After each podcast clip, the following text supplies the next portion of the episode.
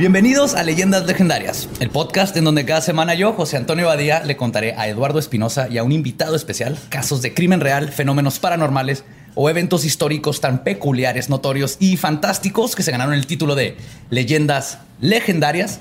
Estamos aquí de nuevo en un miércoles macabroso. Como siempre, Eduardo Espinosa, ¿cómo estás?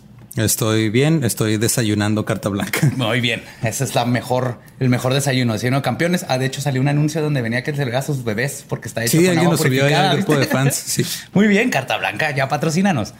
Oye, pues hoy tenemos de invitados en la silla embrujada, directo desde Ciudad Chihuahua, capital, Pepe y Oscar de Señales Podcast, podcast hermano. ¿Cómo están? Muy bien. Gracias por invitarnos. De verdad, un orgullo estar aquí. Llevamos tiempo siguiéndolos y buenísimo su programa, de verdad. Ese es el crossover de podcasts más ambicioso en todo el estado. En todo el estado. En el- todo el estado, por los cuatro podcasts que hay en el estado, ya este es el más ambicioso, ¿no? De hecho, creo que nos llegaron a comparar en su página así con, con las tortugas ninja y los Power Rangers. Sí, Entonces, exactamente. Ahorita está sucediendo. Pues qué bueno que se aventaron ese viaje. Vinieron nomás a eso, a escucharon historia, ser nuestros invitados y luego pistear, obviamente. Obviamente. Se les va. Les traigo una historia muy interesante. En 1974, en Culver City, California, Doris Bitter, madre soltera de tres niños y una niña, se encontraba batallando no solo con las hormonas de sus hijos adolescentes y con poder pagar la renta, sino que mientras todo esto sucedía, dentro de su casa, misteriosas cosas estaban ocurriendo. Manos invisibles los cacheteaban en la noche, extrañas luces recorrían los cuartos. Los hijos llegaban a golpearse contra espectros invisibles en los pasillos que luego se materializaban. Y por si todo esto no fuera lo suficientemente estresante, Doris Bitter estaba siendo atacada sexualmente por varios espectros en su propia casa. La historia sería investigada por tres parapsicólogos de la Universidad de California, UCLA, y el caso se convirtió en uno de los más celebrados en la historia sobre el estudio de los poltergeist y los fantasmas. Inspiró una novela escrita por Frank de Felita y después, en 1982, Barbara Hershey interpretaría el papel de Doris en una película basada en el libro, basado en la investigación. Y entonces les voy a contar la historia de la entidad. No sé si hayan escuchado de este caso. Creo que o la película, todo mundo ha oído qué onda con este poltergeist. Hemos escuchado de Acosador. Sí, de este caso no. Sí, sí, sí. Ah, ok. Del caso en donde una mujer fue atacada sexualmente por un. No era un productor de Hollywood que se murió o algo así. En güey. California, es muy posible. Sí. Es el fantasma del abuelo de Harvey Weinstein ahí. Y de hecho eran tres. Ahorita vamos a ver, se pone intenso, pero se pone, se pone muy interesante porque en el 85, en los 80 por la película, este fue como el caso que puso al- a los poltergeist y, y la violación espectral en el radar de la gente y se convirtió como en un hecho, ¿no? Así que, ah, esto sucedió. Pero como vamos a ver, entre que sí sucedió, no exactamente como dice la película, pero creo que la verdadera historia de lo que pasó en esa casa está todavía más, más aterrorizante que lo que salió en la película. Más aterrorizante que te viole un fantasma. Sí. Que te violen tres fantasmas. ¿Estaba casada ella o era soltera? Soltera. Soltera, madre de cuatro. ya voy entendiendo. Ya vas entendiendo. tiene, tiene bastante Sí, sí, sentido. sí. Pues, primero que nada, me gustaría que conociéramos a la persona que investigó el caso, porque es justamente él quien le da validez a este suceso y la razón por la que sobresale de muchos otros casos de embrujamiento.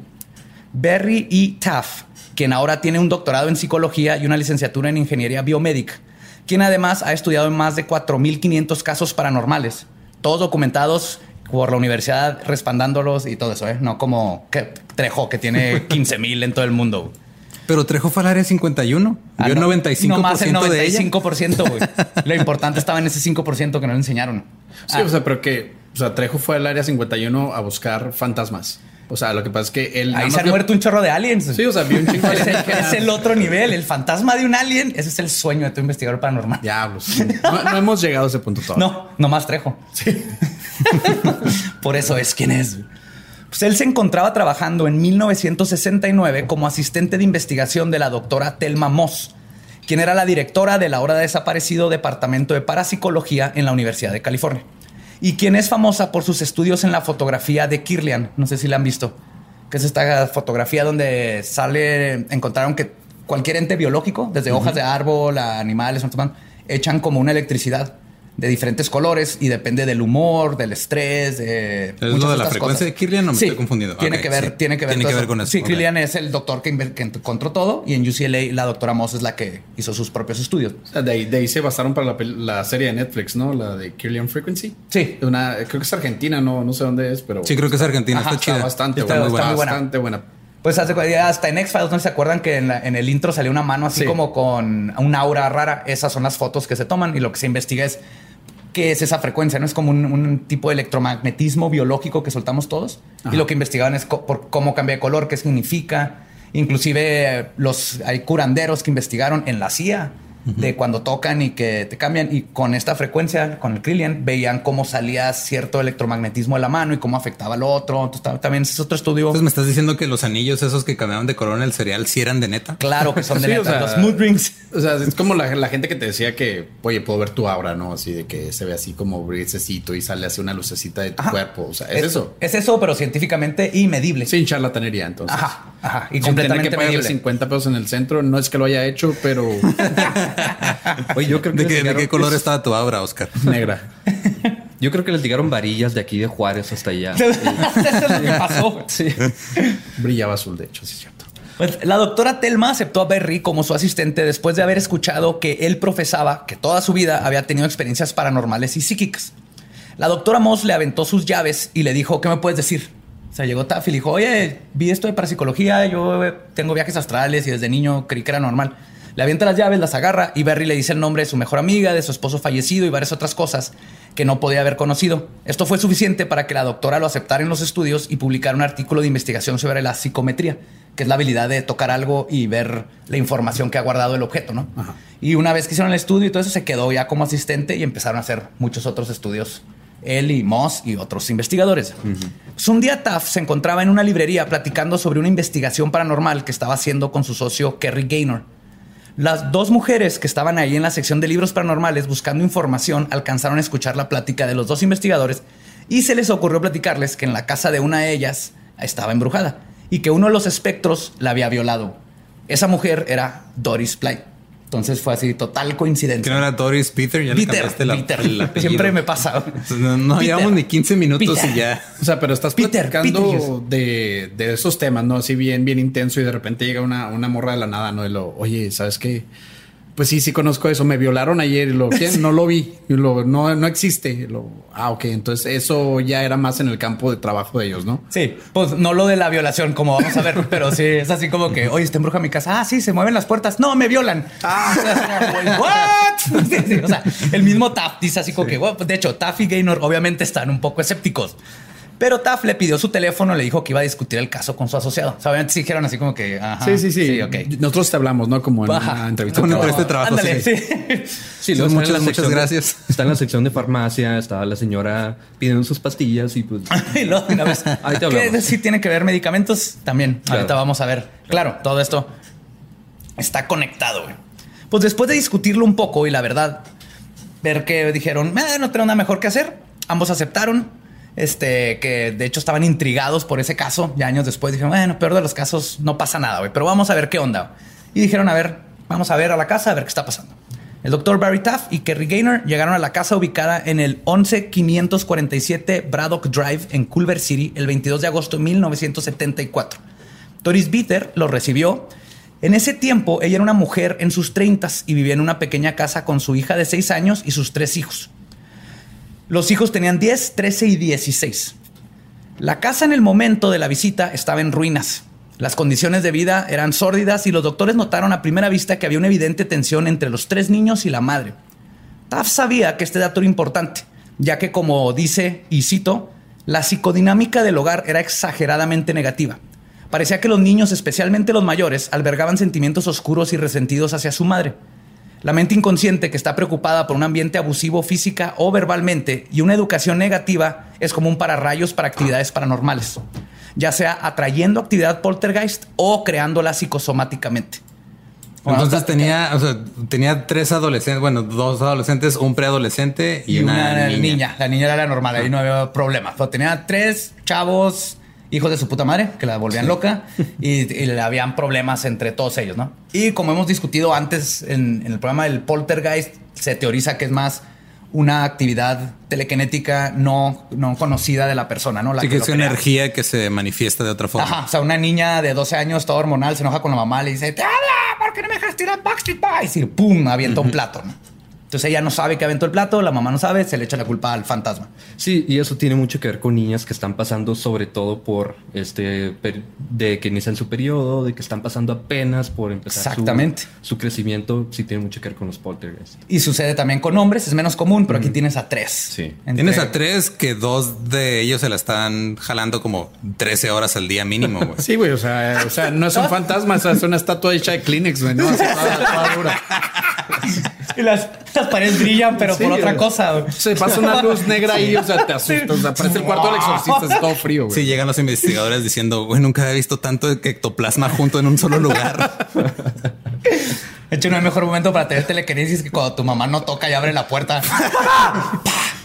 Todos hubiéramos querido tener telequinesis en ese momento. A todos les pasó, no se hagan. Padres, si están escuchando esto, toquen siempre. Tiene un adolescente en la casa, toquen. Sí, pero que te pase a los, que te pase los 20 ya es, los- en, en tus 20 ya es más. mm, Bueno, cambiemos Sí, de tema. Pues, además de notar todo esto, los, los investigadores notaron una sensación de presión en sus oídos mientras estaban dentro de la casa. Entonces sí, sí dijeron, ok, tal vez tiene que ver con poltergeist y sí hay una aura aquí rara en la casa. Algo, algo es probable que algo esté pasando. Vamos a escuchar, ¿no? Doris se sentó y comenzó a contarle su caso. Ella les comenzó a narrar que al poco tiempo de haberse cambiado de Santa Mónica a Culver y estaban viviendo en su casa nueva, una señora mexicana que no conocía tocó la puerta. Le advirtió que ella había vivido ahí antes y que la casa estaba embrujada y poseída. Que se saliera inmediatamente y se fue. Eso fue lo primero que le pasó llegando. Viejita mexicana que te dice que tu casa está embrujada. Yo no quiero Está mal que me la imagine como la señora de la limpieza de Family Guy.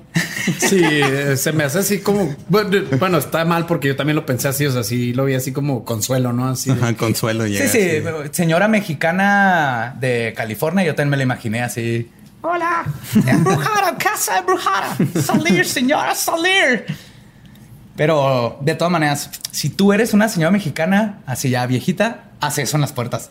Toca en una casa de, sí. una, de, un, de un extraño y dile, esta casa está embrujada, yo vivía aquí. Y lo te vas sin decir una palabra. Pero menciono esto porque lo, lo dice y es un factor que afecta a futuro, ¿no? Pero ella se fue o se quedó ahí. No, la mexicana nomás le dijo, esta casa está embrujada y lo se fue. No volvió a decir nada y no la volvieron a ver y nada. Literal, ahí vengo, mijo, voy Ajá, a salir a comprar cosas y a avisarle a la vecina que la casa está embrujada y No sabe, no vivía, no era vecina, no era nadie. Llegó de la nada. De la nada. No fue como que, hola vecina, toma un pie, bienvenida al... Y, ah, y por cierto, ahí violan. Sí. Ajá. No, no, no, fue una extraña. Digo, eso pasa en otros lugares, ¿no? Sí. No quiero decir Ecatepec, pero voy a decir Ecatepec. Perdón, Ecatepec, pero bájenle. Después de unos meses comenzaron los ruidos, objetos que se movían o desaparecían y se desplazaban por el lugar. Y luego comenzaron las agresiones. Les dijo cómo no uno, sino varios espíritus la agredían a ella y a sus hijos físicamente. Les mencionó que a sus hijos, al ir caminando por el pasillo, se llegaban a topar con un ente invisible que no les permitía pasar. Los empujaba o jalaba. Casi todos llegaron a ver cómo se mate- materializaban figuras espectrales humanoides y contaban cómo en la noche sentían como una mano les dejaba caer una cachetada para despertarlos. Pero cuando abrían los ojos no había nadie ahí. El clásico así de ¡Ah, ah, cabrón! No, era un fantasma despertándolos. O un golpe en la cara. Un golpe en la cara. Ajá. No de un padre alcohólico que llegó en la madrugada. No, o sea, porque pues era mamá soltera, ¿no? O sea, Sí, era mamá soltera, eso es, eso es pues, no seguro. había quien les pegara. O sea, a No. menos de que hacía uno el hermano o algo así. O tal vez, ajá, tenía un amante fantasma. Bueno, eso ya es otro. No, pero eso un ya fue amante después, abusivo, ¿no? alcohólico, fantasma. Eso fue ya después, ¿no? Después de que primero las violaciones y luego ya después se convirtió en una relación tóxica y, Y luego- luego pues ya tal vez le agarró el gusto, ¿no? Y luego le- se divorciaron, le quitó la mitad de la- lo que tenía el fantasma, que eran unas hierbitas y un aceite. O a lo mejor tenía un novio que, que le gustaba pegarle a ella, pero ella no, no quería. Entonces dijo, no, pégale uno a mis chavitos y ya vienes y ya, pues. un novio con comenzamos capa de. Harry Potter. Sí, Ándale, sí, exactamente. Pues, y luego llegó la parte de espectrofilia, mejor conocida como violación espectral. Así es, tenemos un término nuevo, espectrofilia, está bien padre. Que es sexo con fantasmas. Esperemos que ese hashtag pegue, la verdad. Sí, hashtag Sí, espectrofilia. este- Que también es etimológicamente es amor de los espectros, filia. Pero en, en- en Pero la parapsicología se, se toma como, Como sexual. sexual. Ajá. Pero es más como que te gustan, porque sí, sí había leído o visto videos de YouTube donde hay güeyes que no me quiero casar con mi, con mi poltergeist, ¿no? O sea, con- Hay una tipa que se casó, se fue a Inglaterra, se casó con un fantasma pirata. Era un fantasma y luego pirata, se, sí, se se divorció. O sea, no funcionó. O sea, es No funcionó, Tomas sí. demasiado ron, son, no son ni las 10 de la mañana. Es difícil que, que un pirata de los 1800 se adapte a, a la cultura de ahorita. Instagram, no sabe usar Google Maps, no sabe usar WhatsApp para que le ¿no? diga, O "Eh, sea, ¿dónde y estás? es que ahorita no se ven las ¿Dónde estás?". estrellas. O sea, no puedes decir, vamos al restaurante, te dije que buscaras Google Maps, deja de ver el pinche cielo, no se ve nada. O sea, deja de ver el cielo y lo, no, lo- te lo imaginas así con la garrita, no así con el, con el, con el garfio. Con el ¿no? Así de garfio, que. "Ah, no, sí, vamos a llegar y pierden. Eso no funciona. Sí, sí, cierto. Les digo. Pues según Doris, varias, este, varias veces tres entidades la habían atacado en su habitación o en sueño. Describe cómo sentía que dos entidades la sostenían de los brazos y piernas, mientras que otra entidad más grande y alta que el otro par abusaba de ella sexualmente. Sus hijos corroboraron la historia, contando cómo llegaron a escuchar a su madre gritando y en pánico, pero cuando querían abrir la puerta de la recámara no había poder humano que la moviera hasta que terminara el ataque. Y entonces las puertas se podían abrir como si nada. Sea, aquí es donde ya empiezan los, los parapsicólogos a decir que, ok, o aquí hay un, un pánico este, generalizado, masivo entre toda la familia, o si está pasando algo, ¿verdad? Sí. Pero todo lo manejan poco a poco. Y pues por supuesto que Taft y Gaynor estaban un poco escépticos todavía. Primero que nada, pues, cama, está, está difícil decir así de que brincar de se movió la taza a me violan tres fantasmas sexualmente. Sí, sí. Y además, Taft y Gaynor no era Carlos Trejo, ¿verdad? Y por lo tanto sabían que de por sí es muy difícil comprobar desde una perspectiva científica una sencilla aparición espectral. La evidencia que se necesita es difícil de conseguir.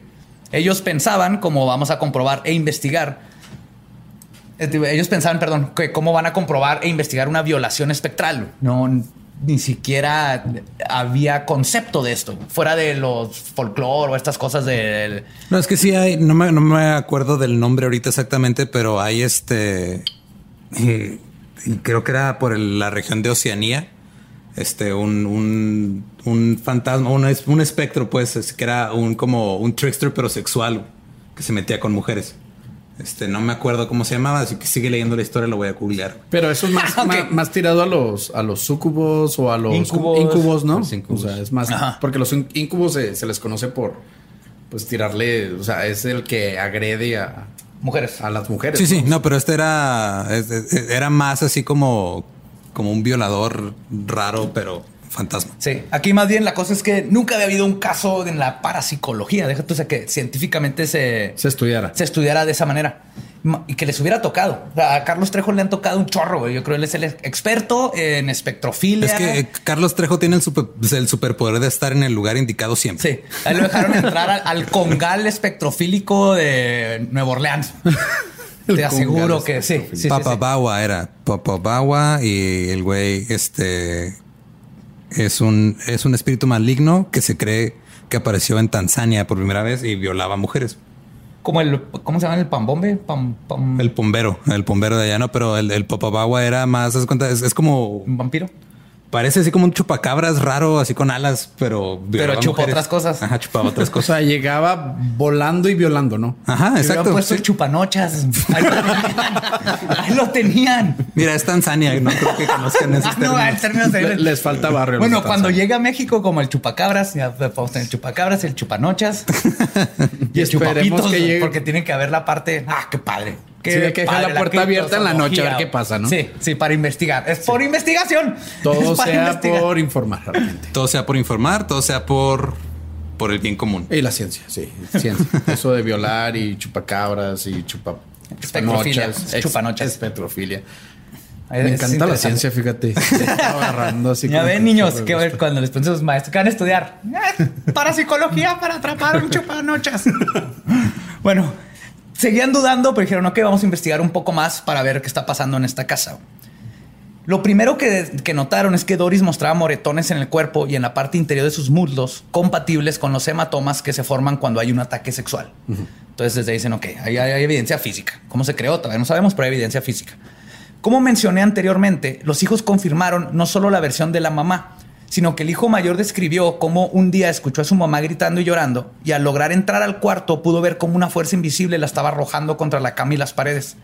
Cuando intentó intervenir para ayudar a su mamá, una fuerza invisible lo aventó contra una pared como si no pesara nada. Además de esto, todos los niños confesaron que habían visto las entidades y todos coincidían que parecían hombres asiáticos. Por alguna razón describen cuando lograron ver algunos rastros, los describen como tres hombres Jackie Chan, no, o sea, Jackie Chan estaba violando a mi mamá. Sí, con Jet Li. O sea, no quiero parecer, no sé, racista o algo así. Pero vas a decir algo muy racista. Obviamente, o si, sea, empiezas, si empiezas con esa frase. si algo te... No quiero ser racista, pero... Pero, o sea, si, si, si te va a violar un espíritu, o sea, pues ya vas a tener el coito. O sea, que sea no sea un espíritu afroamericano, ¿no? O sea, ya que valga la pena. O sea, un chino, pues ya tienen fama, ¿no? O sea, ya no quiero mencionarlo, pero está en la mesa. Es el elefante en el cuarto y lo saben. Cuando se dijo asiático, ya saben que hay un elefante en el cuarto. Pero bueno, digo, si fue un ente asiático, pues igual no... No fue- hubo tanto daño, No, no ¿no? hubo, o sea, sí hubo penetración, pero no tanto. Un poquito. La mala puntita le dicen, ¿no? Ellos así le dicen. Y le arreglaba su celular cuando Mira, Badia, que trabajaba en tú- arroz. te- ya, ya vamos a lo que sigue, güey. Estamos entrando en Sí, lo agujeros en los cuales no vamos a poder salir. Los electrónicos nunca fallaron en esa casa. Nunca, jamás. Pero tener, tener que comprar pues, toneladas de arroz, ¿no? O sea, Era así de, Sí, sí. hola niña, ¿tú has visto algo paranormal? Mi tarea de matemática siempre aparece hecha todas las mañanas. y me saco 10. Ah, Ay, ¿Cuántos años tenía el mayor? 16. 16. 16, ajá. La niña, la menor 6. seis, eran 16, 13, 10 y 6, la menor. Yo creo que el mayor tomaba mucho saque y no sabía de dónde salía de repente. ¿Dónde estaba? Ya, ya, ya voy agarrando la onda. Pero, o sea, si tomas a que no te da cara de chino, güey. Eh, vamos a salir, güey, vamos a salir. Estamos a punto, a punto, a punto de librarla. eh, cara de chino. Bueno, vamos a salir. también entrevistaron a personas ajenas a la familia que corroboraron varias de las cosas que se estuvieron diciendo. Las apariciones, al parecer, eran tan comunes que los niños les habían puesto a la entidad más prominente el nombre de Mr. Who's It, el señor quién es. El señor Creo que es lo más, es. lo más cercano, ¿no? Después de analizar los datos preliminares, decidieron que había suficiente evidencia para mínimo llevarse algo de equipo y comenzar una investigación completa.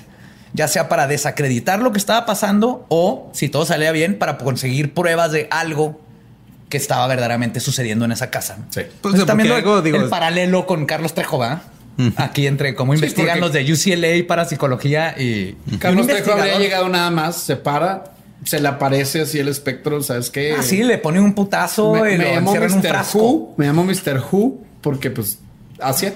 Entonces, él con su, con su chaleco, ¿no? Sí, sin mangas y sus playeras sin mangas y su motocicleta dentro de la troca le habría dicho, ¿sabes qué te vas, güey? Sí, él entra Te en la vas. moto a la casa, avienta agua bendita, lleva un monje y le cura Sí, todo. No importa que sea asiático, no. Te, te llevas un monje católico porque eres Carlos Trejo y pasas. No, pero es que es el Carlos Trejo de antes. El Carlos Trejo de ahora nada más llega, le avienta una botella de agua en la cara y ya, güey. O sea, ahí se acaba todo. Sí, o sea, le rompe la nariz al espectro, o sea, le corta la nariz al espectro y, Y luego lo reta a una pelea. y el espectro lo demanda, güey. Sí. Y le dice pito chico al espectro porque es asiático. Ok, ya, a lo que sigue. Ya habíamos salido de eso otra Sí. vez. Antes de contarles las experiencias que tuvieron dentro de la casa, la evidencia y las conclusiones del Dr. Taff, creo que esta es muy buena oportunidad para definir cómo se hace y cuál es el punto de una investigación parapsicológica. Porque la verdad no empieza con un exorcismo, ni moviendo un péndulo, ni aventando agua bendita.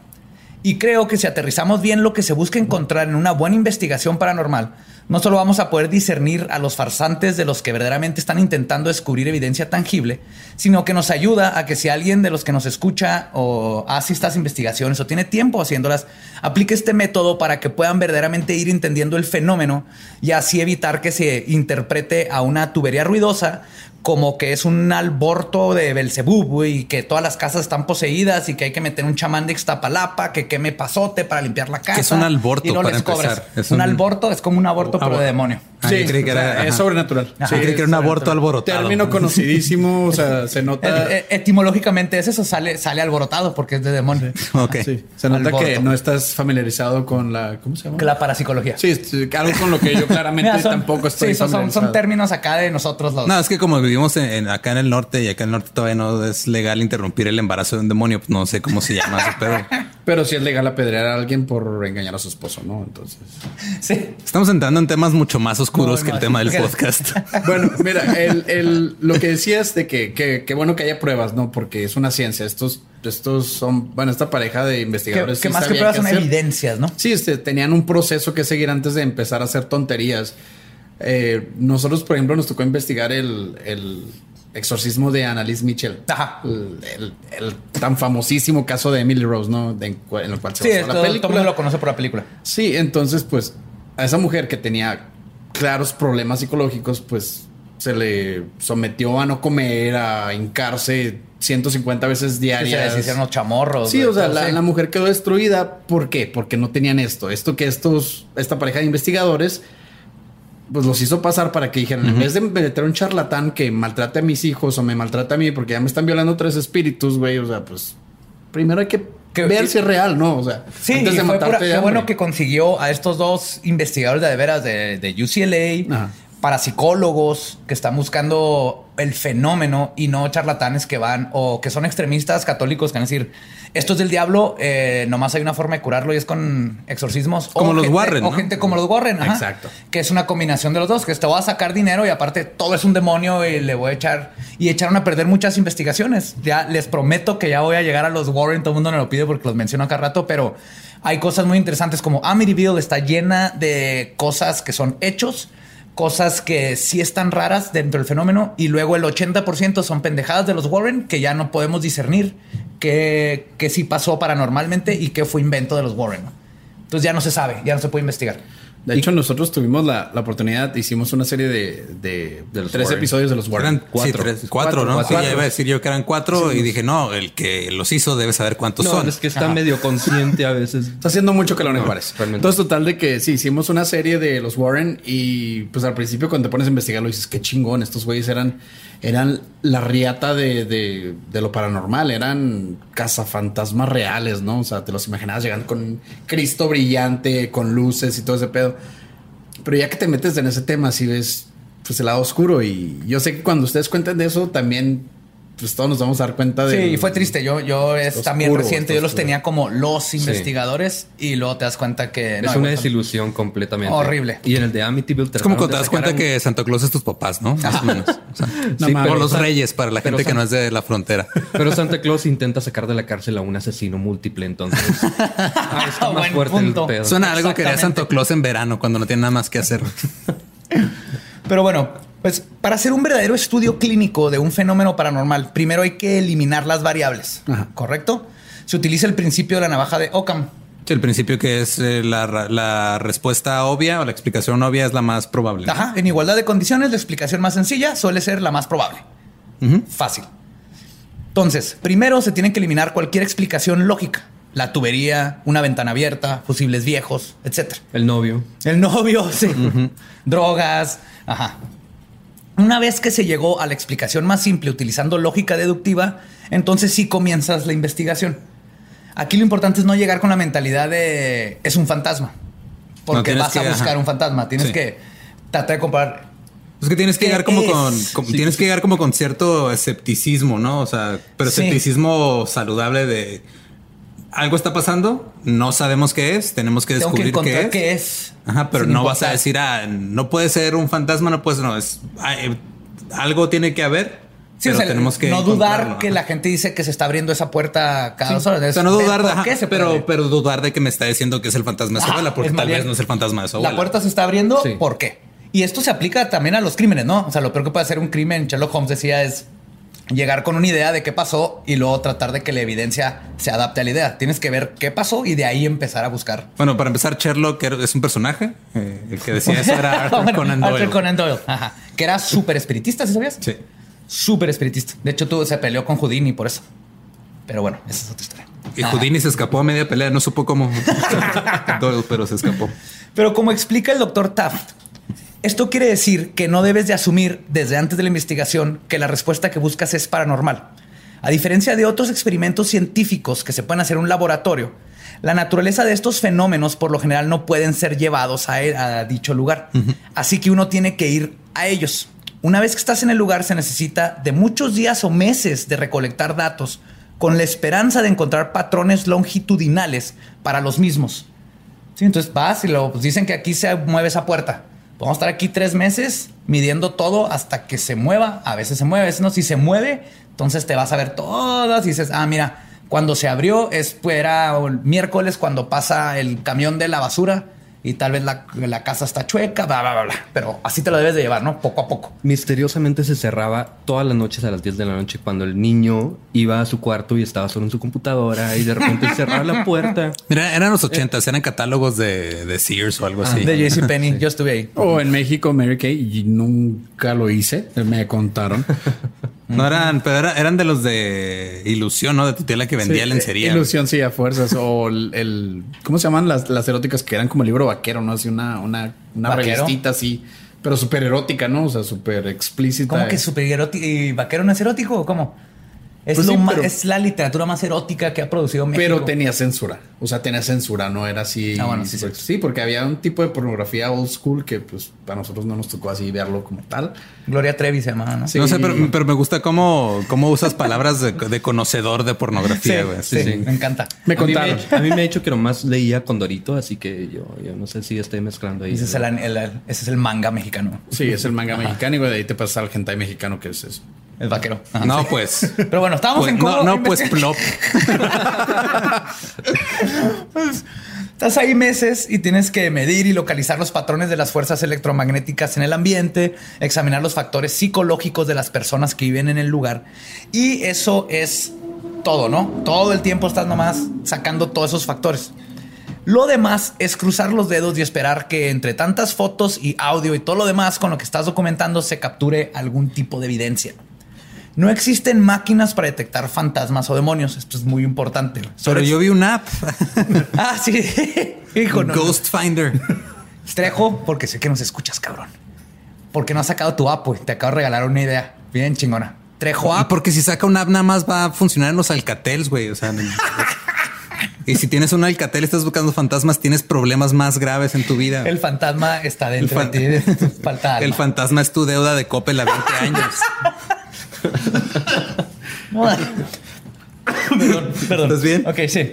Ah, pues lo que sí existen son instrumentos para medir las fuerzas que asumimos que afectan a las fuerzas que no podemos medir. No sé si me voy a explicar. Sí, o sea, estás midiendo El- algo que... podemos sí. medir fuerzas electromagnéticas, podemos medir este el viento, podemos medir la temperatura y sabemos que de repente en estos fenómenos se afectan estas, estas otras cosas, pero no estás midiendo el fenómeno en sí, estás midiendo lo que pasa Lo alrededor. que ¿no? afecta a esas Sí, fuerzas. está- entonces. está- Es como si es cae un una pleonasmo, piedra. pero estás midiendo lo medible. Sí. Es como si cae una piedra en un charco, tú no puedes ver la piedra, pero puedes ver las ondas. Entonces lo que podemos medir es la amplitud de las ondas y decimos de qué tamaño era la piedra, ¿no? si no pudiéramos ver la piedra. Es algo así, pero en, en, en un cuarto. Sí, pues es como la que no investigación, es como, como la investigación que hiciste tú en la casa acá en Juárez, ¿no? Cuando encontraron el mechón de cabello en el, Ah, sí. en el patio. Sí, exactamente. Sí, no, no medías así de que, ah, aquí estaba esta cosa y la puerta. Y luego les voy a contar esa historia porque sé que todo el mundo no me va a pedir. Ah, después la, después, Después, la platicamos. entramos, ajá. Pero sí, exactamente. Es un.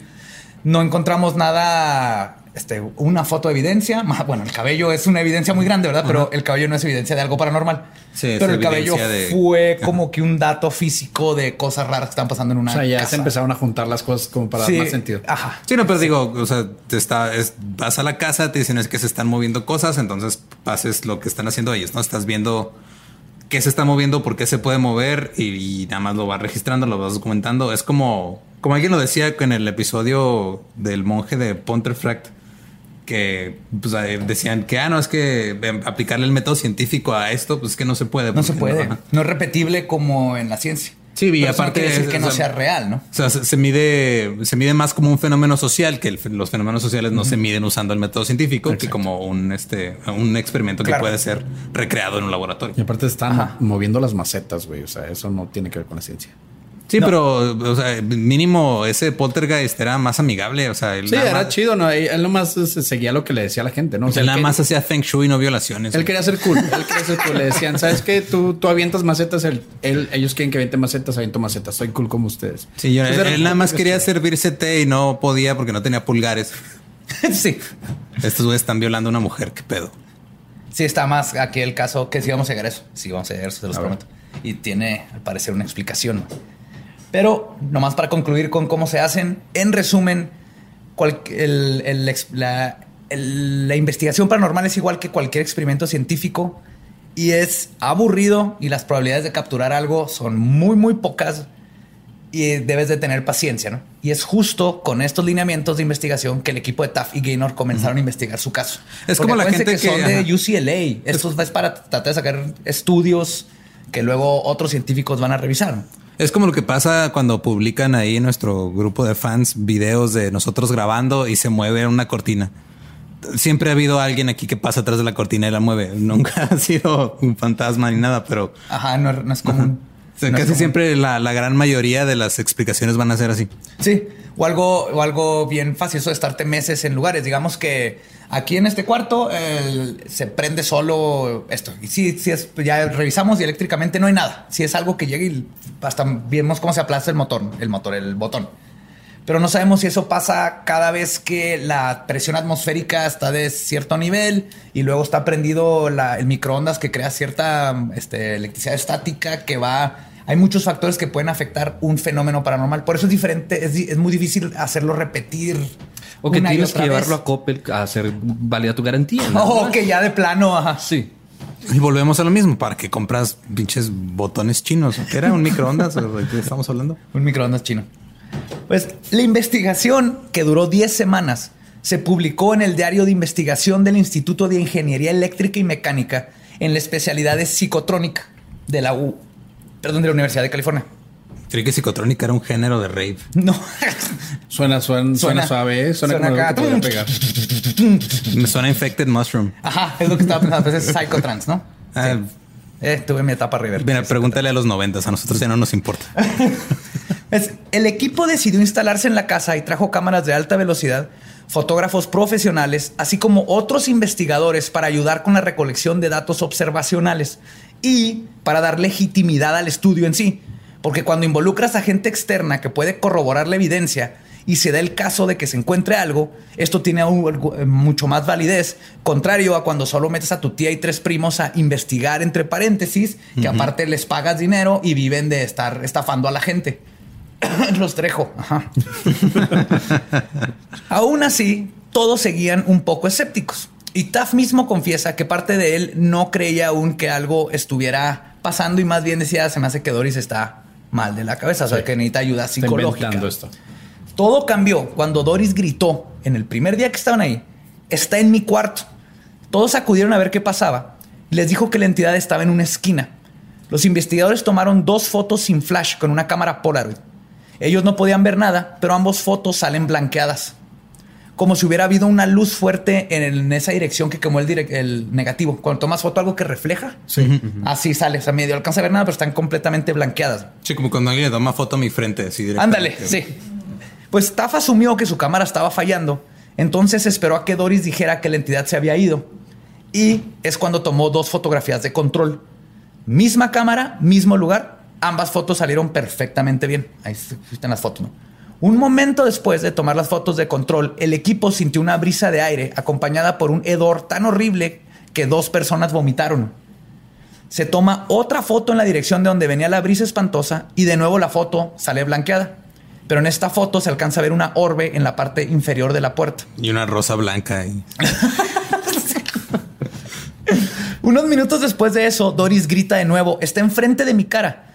Le tomaron fotos y aparece de nuevo la foto blanqueada, pero emanando de su cara. Alcanzas a ver la periferia de la Polaroid, las cortinas, una parte de la mesa, pero su cara está completamente irreconocible. Sucedió de nuevo y tuvieron el mismo resultado. Hasta que dijo, ya se fue, toman foto de control y todo salió perfecto. O sea, aquí Tap dijo, ok, esto hay algo. Sí, o sea, hay algo. Aquí sí puedo. ya está están raro, todas las fotos. Está raro, está raro. Él nunca dice hay fantasmas, es hay algo aquí. ¿Qué está causando estas fotos? Ahora sí, Taff estaba completamente convencido de que la casa tenía un fenómeno que le estaba pasando. No sabía si estaba embrujada, pero sabía que el fenómeno en cuestión era real. Así que siguió yendo a la casa y llevando más testigos. Entre ellos, una vez llevó a la doctora Telma Moss, la directora del departamento, quien estuvo un día en la casa y confirma haber visto el fenómeno, porque al parecer Constantos les fue chingoncísimo. O sea, Algo no, que no como en otros lados decide que está pasando algo, sacas la cámara y desaparece, ¿no? Cuando estás grabando, No. desaparecen. Así. El mismo Taft dice, ahorita va a llegar pero dice, teníamos más de mil horas de investigación en otros casos y jamás tuvimos una evidencia. Eh, En este, en este trabajo, en este tipo de investigación es estar en el lugar correcto, en el momento correcto. ¿no? Y para mí, esta casa, para todo el equipo, fue el lugar correcto, el momento correcto el- a cada rato. Para todos menos para Doris. Menos para Doris. Sí, o sea, porque ella, o sea, todos tomándole fotos mientras el fantasma. Yo creo que eso le decía el fantasma a suyas, ¿no? Doris, ¿no? Estás en el momento correcto, en el lugar correcto, Doris. El fantasma le decía, es que ¿por qué te vistes así? Fantasmas misóginos. Era un fantasma aparte boyerista, ¿no? O sea, porque le valía madre que hubiera gente. O sea, Ah, sí, no le se la aventaba. Pues sí, lo- sí la encerraba. Pero era como esto, como me lo dices, es el santo grial de cualquier este investigador paranormal, ¿no? O Por sea, eso este caso es tan importante, no solo porque hubo un chingo de evidencia, sino porque lo hizo un equipo profesional académico. Entonces esa combinación es así, oh, oro puro para decir, y este tipo de fenómenos sí existen. Mamá, todos estos. Carlos Trejo hubiera estado ahí, güey. Y no mames, hubiera dicho que era Astarot y que la- el- era el que estaba violando a la señora y ya No, nomás y se agarra a golpes, a, gor- a se agarra golpes, golpes con, religiosos con él. con el y- hijo mayor. Y luego llena una botella de agua bendita, la cierra y luego se la avienta en la nariz y lo saca de ahí, ¿no? Y Sí, le listo. canta rock cristiano y ya. Sí. se le compone una canción con las que ganaba mucho dinero. Para sorpresa de todos los nuevos integrantes de la investigación, no tardaron mucho en presenciar el fenómeno. Todos los nuevos que iban llegando. En uno de los reportes más famosos que documentaron todos los investigadores y los equipos de documentación, mientras estaban en la pequeña recámara de Doris, todos abarrotados, viendo luces aparecer de la pared. Entonces aparecían luces así, pu, prendían y apagaban, ¿no? Y empezaban Fueron a los ochentas, prendían y apagaban cuando alguien aplaudía. Ah, para, los, para los niños y jovencitos que nos escuchan, antes de tener Google Home y Alexa, tenías que aplaudir así y así se apagaba o prendía la luz. The Clapper se llamaba. Clap on, clap off. Todavía me acuerdo. Estoy viejo. Ok, pero ese sí era tecnología. Ahí empezó la tecnología. pues veían luces salir de la pared y flotar en el aire con completo paralaje y lo que pare- parecía ser volumen. Se podía mover en X, Y, todo y tenían volumen. De repente Doris comenzó a maldecir y gritarle a los espíritus. Les, les gritó así, de, no queremos ver tus pinches luces, te queremos ver a ti. Le estaba grite y grite y de repente, enfrente de esos 30 investigadores, las mentadas de madre surtieron efecto. Una niebla verdosa comenzó a formarse en un rincón. Describen esta niebla como una víbora desenrollándose poco a poco y vieron cómo comenzó a crecer. En cuestión de segundos, la forma tomó el, como la, pues la forma de un torso superior de un hombre y comenzó a hacerse visible primero el brazo, luego el cuello, continuando con la parte de la espalda y luego la parte de atrás de la cabeza. No era un cuerpo sólido, pero aún así los investigadores mencionan que podían notar la musculatura de la entidad. Y es así como concluyeron que en efecto coincidía con la fisicalidad masculina que describía Doris. ¿no? Y estaba mamadísimo, aparentemente. Sí, o Sí, sea, apare- porque o sea, se no, por musculatura se refiere a que pues, veas- podías ver dónde no, no dicen que estaba mamado. Musculatura. Sí, el cuerpo se le veía nada más. Era un cuerpo. nada Era un cuerpo. Sí. Sí, Lo como que- yo no tengo musculatura, o sea, soy, estoy hecho de gelatina por dentro. De hecho, hay una foto donde se puede ver lo que describen. Sí lograron tomar fotos. Nomás que no lo toman como evidencia chida, porque luego que la vean ahí en los show notes y todo, es todo negro y alcanzas a ver algo blanco que sí se ve la silueta de un hombre, ¿no? Pero no puedes distinguir si están en un cuarto, si alguien lo hizo en otro lado. Entonces, ellos mismos, su propia evidencia, cl- clasifican eso como no jala. O sea, aunque nosotros sepamos lo que está pasando aquí, lo estamos viendo, le tomamos una Sí. foto, pero pues Lo que sí tienen ellos es de que, porque fue, regresó a UCLA, pues es- fueron este, un chingo de tiempo. Entonces iban y decían y les decían, no, pues este, esto no comprueba nada. Dice, ya sé, pero lo vimos 30 personas. Dice, no, pues alucinación masiva. Güey, neta, 30 personas alucinaron exactamente lo mismo que aquí está en esta foto. Pues o sea, hotbox, ¿no? O sea, están 30 personas en un solo cuarto cerrado, empezaron a fumar todos de la misma chingadera. O sea, pues. pero no alucinas lo mismo. Si fuera tan sí fácil, eso es lo que... Sí. Eso, alucinar lo mismo, alucinación masiva sí sucede, pero en este caso sí está raro. Ahí, de hecho, se desmayaron dos personas cuando vieron al. Creo que tenían ahí dos investigadores muy chafas, ¿no? Porque dos con el olor. Dos vomitaron y los Estoy seguro que son los mismos que se desmayaron. Yo digo que son los que estaban haciendo ahí como su servicio becario o algo así.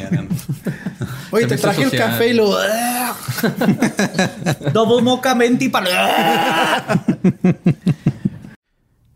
Hey, ¿qué tal? Soy Lolo de Leyendas Legendarias y les quiero dejar un pequeño adelanto de nuestro nuevo podcast.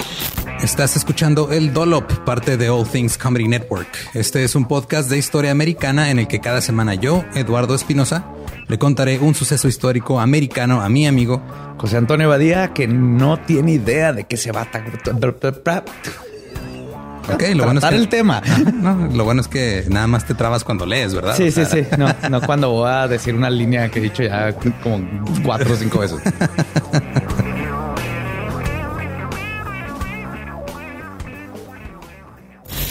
De joven comenzó a trabajar en barcos y en 1816 fue capturado por el pirata Jean Lafitte en la costa sur de Texas. Güey, ese será mi sueño. Ok, top uno, que me secuestren este, extraterrestres. Número dos, tiene que ser que me secuestren piratas. Estén pendientes y suscríbanse a El Dolop. Pero aun cuando 30 testigos reportaron ver lo mismo, las cámaras batallaron para captar este fenómeno y otros. Les decía que si se ven las fotos, siluetas gaseosas y eh, las luces y cosas así, pero se ve negro sobre blanco. Y les digo, Taft considera que estas, él lo dice y cito, son, estas fotos no son pruebas de fantasmas, sino que son la prueba de la lucha por conseguir evidencia. Nada más, es lo como las considera. Poéticos. Sí, aparte. Se escucha bien chingón eso. Pero este no fue siempre el caso. Una de las fotos más importantes dentro de los estudios parapsicológicos hasta la fecha fue capturada durante la investigación. De hecho, es la única foto de un fenómeno paranormal que se ha publicado en la revista Popular Photography de esos tiempos. Ellos lo pusieron y pusieron foto de fantasma. bueno, no de fantasma, pero de, fenómeno paranormal. Era una revista de científicos, de fotógrafos profesionales que trabajan en Nat Geo y estas cosas. Y es la única foto que publicaron en la historia de un efecto Porque paranormal. Está respaldada por investigación. ¿no? Por investigación y por la foto en sí. Y neta, la imagen a simple vista no es la gran cosa. Muestra a Doris sentada en una cama, los investigadores rodeándola y aparece sobre ella un arco de luz flotante en el centro de la imagen y otro arco invertido en la parte izquierda. Eso es todo. Cuenta está sentada y tiene como si le hubieran pintado un arco amarillo arriba y a la izquierda hay otro chiquito para el otro lado. Sí, un arco y otro.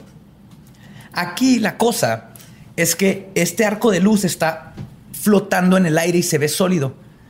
Si fuera un reflejo o alguna luz, el arco seguiría el ángulo perpendicular de las paredes donde se está reflejando, porque se ve la pared Doris y está el ángulo perpendicular.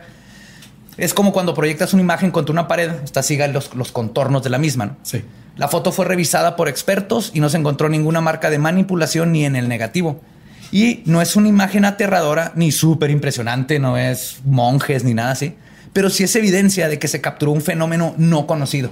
Eso es literal, así de aquí es la evidencia. 30 personas vimos estas cosas volando en medio y ahí está la evidencia fotográfica. No sabemos, no estamos diciendo que es un fantasma, no estamos diciendo que es un demonio violador, pero ahí está. Pero eso sí lo hace bastante aterrador, ¿no? O sea, al mismo tiempo estás, estás hablando de 30 investigadores que ya descartaron cualquier cosa posible, cualquier cosa dentro de lo común, dentro de lo ordinario, lo sacan de la ecuación y frente a ellos se materializa estos dos arcos, sea lo que sea, puede ser una bolita, puede ser una, una cara de Hello Kitty, güey pero si se aparece enfrente de ti de la nada, o sea, estamos hablando de que es la prueba que todos los investigadores sí. paranormales buscan. Todo el mundo, las películas nos enseñaron que lo que quieres ver la cara de un demonio, un, monje cruzando. Pero esto lo que comprueba es que hay, algo más. Hay algo diferente. hay una prueba que hay algo diferente. Y sabes que eso es más importante. ¿Pero esto lo vieron antes de tomar la foto o se vio en la foto? Lo estaban viendo. Mm. Ya. tenían nueve fotógrafos profesionales. Entonces, unas fotos se ven bien oscuras, unas, estas lo lograron, lo estaban viendo, veían como las luces estaban en la pared y decían como que alguien está echando luz o algo, y en eso se salían de la pared y flotaban y lo, la, podían ver. Dice, están las orbes, se hacían chiquitas, se hacían más grandes, los fotógrafos le tomaban fotos de todos los ángulos y esta es la que quedó mejor, porque las otras les digo, como que la luz saturaba la cámara, los sensores. Acuérdense, aparte que eran cámaras todavía manuales, ¿no? Se oscurecía el fondo, ¿no? El ISO le tenías que mover ahí y enfocar. Se oscurecía el fondo y nomás veas. Te dice, sí, aquí están un chorro de fotos de luces en- con fondo negro, pero estos arcos están perfectamente bien formados. Nosotros lo vimos, aquí está. Logramos capturar una imagen de lo que vimos. Esto se hace bien interesante, bien emocionante, ¿no? Más que nada. Esto te da en la madre, Pepe. Porque, bueno, esto es algo, es una así como que una, una justa que tenemos Pepe y yo.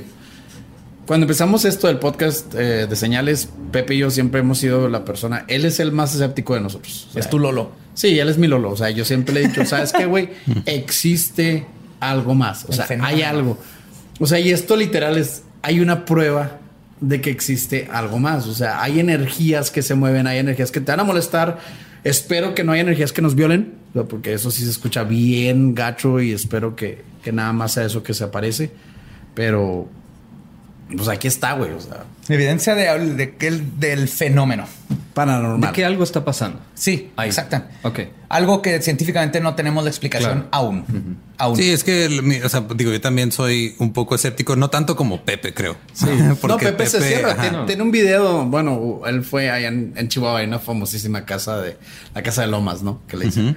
Grabó, obviamente, entró ilegalmente a la, a la residencia. Muy bien. Este, Esas- entonces, la ciencia está por arriba de la ley. Donde él mismo vio una grabación en video donde, le- donde se ve un pie atrás de él. O sea, un pie. Y él mismo nos dijo, ¿saben qué? Nada más éramos dos personas, una persona ahí enfrente y atrás de mí hay un pie. O sea, él mismo lo dice, yo lo grabé y hay un pie. ¿Tú lo grabaste? Habían No. dos personas y ves un pie. ¿Y Yo tienes sí- una explicación para eso? Yo estoy parado, la persona grabando está enfrente de mí y atrás de mí, justo cuando está volteando la cámara, se ve un pie dando vuelta por un pasillo. Eso lo vio toda mi familia, toda la familia de él, pero el cliché obviamente tiene que hacer su aparición. Y mi, la familia de mi amigo grabó unos 15 años arriba de ese video. ¡No! Ya no existe ese video. O sea, literal. O sea, Pepe, la persona más escéptica de nosotros. O sea, Tenía la evidencia que ni Sí, uno de nosotros sí. tiene. deja tú, él fue el único que tiene la evidencia. Espero que haya sido la mejor pinche quinceañera del mundo que haya no valido exi- la pena. Era un cassette de esos de cinta y yo creo que ya no existe. Deja tú, hubo él, la persona más escéptica tuvo la prueba más fehaciente de que algo, un espíritu, demonio, lo que sea, hasta un, hasta un gris, güey. Hasta un gris que se haya aparecido ahí bajado en esa casa. una, este, aparición residual. Son las más comunes. Sí, Estás yo viendo. creo que era un grifo que estaba ahí metiéndose algo y Güey, pero nomás Claro un que pie. pensaste y no oíste nada, no oíste Sí, pero nomás ruido, un no, pie. no percataste el sentir en una El olor, el, el olor así No, como no. que recitó el 5 Yo sé, yo sé que esa parte no te la, no, tú Sí. sabes que había, Sí. no era un grifo. Y aún que así, y aún así él dice que no existe hasta que no lo vea. Ya lo vio, pero pues él piensa que como ya no hay video, pues aparte ya no quiero, pasó. ah, aparte quiero No, pero a desmentir lo que- ajá, a lo que- rápido, los grifos no son, no se meten a altas horas de la noche a casas abandonadas, son como más heroína. esas Sí, cosas. esos son los junkies. Sí. ajá. No, los, Sí, sí. los, grif- los, la gente que fuma marihuana no, no tiene las es la que está para- investigando. y- No, güey, un fantasma, cabrón. No, de a lo que yo voy es, o sea, digo, yo me considero una persona escéptica, pero yo también estoy consciente de mis limitaciones fisiológicas como ser humano. güey. Sí. Si un perro puede escuchar frecuencias que yo no escucho, si un pinche camarón en el fondo del mar puede ver colores que yo no veo, entonces, ¿cómo puedo estar yo seguro de que estoy viendo todo lo que puede pasar? Exacto. Eso es justamente el espectro visual. ajá. Y de hecho Entonces, sabían ajá. que las orbes, eh, los ovnis, muchas de estas luces, por lo general empiezan de los rojos, se van a los morados y desaparecen, que es exactamente el espectro de luz, cómo funciona. sí salen de nuestra visión completamente. Empe- empieza la, la más baja es roja, sí. la más alta, perdón, la más y luego se va a la a los ultravioletas y todo eso y lo perdemos. Pues, pues yo no vería nada, porque pues como le dije a, a Lolo cuando llegamos, yo soy daltónico. Entonces, a mí me tocaría ver nada, ¿no? Nomás me toca ver así que todos así de que. ¿Sabías "Güey, que yo soy ¿viste?". color verde? No, no eres color verde, o sea. soy- le platiqué, o sea, soy daltónico. Pues, No puedes jugar uno. Bueno, sí puedes puedo jugar uno, pero te o sea, pones a hacer No, o sea, básicamente está diciendo estoy, soy daltónico, no estoy pendejo ya, güey. Quería decirlo, la verdad. Es que tenía un amigo que nos hacíamos pendejo en el uno, le podemos poner la rojo y verde, era el que no veía. No, o sea, es que hay un tipo de monocromia, ¿no? Cuando eh, es el peor tipo de daltonismo que ves hasta en escala de grises, güey. No, él veía nomás rojos y verdes, los ve igual. Porque son contrarios. O sea, yo, yo podría ver un verde, un verde muy fuerte como un café o el azul y el morado los confundía. El azul marino y el morado los confundía mucho. Por eso te vistes de negro, para no vestirte feo. No, porque soy gordo y me va más delgado. Ah, bien. Vamos a regresar con los fantasmas, Sí, caballeros. vamos. ¿Qué les parece? Sí. El doctor Taft también reportó que el hijo mayor le dijo que la actividad se intensificaba cuando tocaba cierta música, específicamente Black Sabbath y Uriah Heep. A huevo. Metal. Crowley. Pero ahorita vamos a ver por qué tiene sentido esto de la música, o según mi lo que yo capté. Y efectivamente, al pedirle al joven que tocara las canciones en cuestión, el doctor Taff observó que las luces y las orbes aumentaban. Taff cuenta que después de miles de horas de investigación, que es lo que les contaba, había sido dificilísimo estar en el lugar correcto en el momento correcto, pero este fue el lugar adecuado constantemente. Y así siempre ha dicho, este es el mejor lugar en el que he estado en mi vida, no se ha repetido. Eventualmente, después de casi dos meses y medio, el equipo notó que la actividad iba en declive y decidieron comenzar a revisar sus notas y teorizar sobre lo que estaba sucediendo. Doris Bitter se mudó, se mudó, se mudó de Culver Se City. mudió. Se, murió, Ah, pobrecita. Que descanse en paz. Sí. Gracias, Dustin. Se mudó de Culver City a Carson, California, de Carson a San, Ber- San Bernardino, California, de San Bernardino a Texas y finalmente regresó a San Bernardino. O sea, se ve que eso era una vida de estarse moviendo constantemente, ¿no? Esta mujer siempre tuvo pedos. Doris informó que el fenómeno la siguió a ella y a su familia durante todo el tiempo, no importa a qué lugar se mudaban, lo cual es consistente con los poltergeists, Sí. donde no es el lugar, es la persona, Es la está persona. siguiendo a la Ajá. persona. Y entonces, eventualmente, todo mundo le perdió rastro a ella y a su familia. Y no fue hasta décadas después, cuando los hijos comentaron que su madre murió en 1999 de un paro respiratorio a la edad de 59 años, sola, en un cuarto donde también se aparecían las orbes y las luces del fenómeno que siempre la siguió. Los hijos siempre siguieron viendo el fenómeno. O sea, sí es cierto que el- donde estuviera Doris estaba el O poltergeist. sea, nunca, nunca se buscó. breath you take. Queda. Queda. Poltergeist de Sting. O sea, pero entonces, bueno, ya teniendo esa prueba, ¿no? De, de los científicos, de los investigadores, dis- diciendo, sabes que pues si hay algo aquí, vimos las orbes y todo. Pues yo digo que ya recurres a, a los charlatanes, ¿no? O sea, ya buscas algún tipo de solución, ¿no? O sea, porque ellos te pueden decir, sabes que sí existe, pero pues nosotros no sabemos cómo quitarte. Ajá. Sí, porque obviamente ellos no están buscando cómo deshacerse de él. Ellos quieren No, de- de hecho, probar, la lo están investigando, pero no van a llegar a De echarle hecho, agua bendita. Hay- creo que hay, hay dos cosas con las que yo cuando esto se los digo de tip. Si te cobran por investigar algo paranormal, fake y están, no, no, ¿cómo vas a cobrar? Es, es un estudio científico, no cobras por ir a buscar fantasmas. No, o sea, ni tú siquiera ganas. sabes si hay fantasmas. Tú ganas si encuentras fantasmas, primero que nada. Porque sí, eso es lo que o sea, pero si llega alguien y dice, no, pues yo cobro tanto por eh, investigar y le digo qué es lo que le está pasando. Fake, no, no sabe ni qué, pero no cobras por eso. Y dos, si lo primero que le dice es, es un demonio, fake. Es- ya estás asumiendo que es monoteísta este fantasma y que... Entonces, esas dos cosas, siempre cuidado. Yo con creo que gente. podemos agregar una tercera. Si la persona viene con un chaleco, ¿no? Y en moto. En moto. y la moto está en la sala de tu casa, fake. Sí, fake. Así, hola, señor. Hola, soy Carlos Trejo. Luego volteas y está la moto adentro. ¡Vergas! Huye. Huye de ahí, tápate la nariz. Pero... Fue la ceja también, que no bueno, pinche Adame también está. Ah, no, sí, se mamó también Adame. Pero somos Team Adame nomás porque... Porque está en contra de Carlos Trejo. Ajá. Yo soy team que se mueran los dos de un paro cardíaco a media pelea, la neta. No, sería mejor que se muerdan al mismo tiempo el cuello y luego se enrabia entre los dos y se mueran. Eso es lo que estaría así épico. Estaría más épico que se fueran a la irrelevancia a la que pertenecen. Pero ahí, Que, le- que volvieran a las sombras donde tanto tiempo estuvieron, ¿no? pero ahí les va. Ya, o sea, ya se acabó todo, supongo que murió, pero aquí es donde se pone interesante la cosa. ¿Qué estaba sucediendo en la casa de Doris y qué lo causó? No, esta es la pregunta. Este es el factor que tenemos que analizar. Está la viejita mexicana que llegó a decirle que la casa estaba embrujada. También décadas después de una entrevista, el hijo mayor Brian mencionó que su mamá de más joven le encantaba jugar con la Ouija y tener sesiones espiritistas. Al mismo tiempo, Taft tomó en consideración que las actividades paranormales eran extremadamente poderosas solo cuando Doris estaba presente en el hogar. Doris, casi siempre en un estupor alcohólico, parecía ser el centro de todo. O sea, aquí tenemos muchos factores que empiezan a qué fue, qué no fue, ¿no? Lo de la Ouija creo que nada que ver, pero creo que sí abre la mente de Doris a ciertas cosas. ¿Cuál era el centro de atención? Creo que desde Taff y todo, bueno, que era Doris. Sabemos no si la- los hijos adolescentes. Pero la Ouija era egipcia, estaba curada con magia negra. No, creo que creo que era muy difícil en California encontrar este Ouijas egipcias. No, deja O sea, tú, no, no, no era lo difícil, es que eh, pues, no sabían. No es que la magia negra nada más era en Todavía, Catemaco. todavía Ah, no sí. se publicaba el libro de Carlos Trejo y estos idiotas de Ya, ya estaba, UCLA o sea- estaban mal informados. Sí, o sea, no, no tenían forma de prevenirse de eso. le- le- tenía que ir a una ponencia Carlos allá a UCLA que ha dado como seis, yo Sí, creo, sí, sí. si le preguntan. Sí.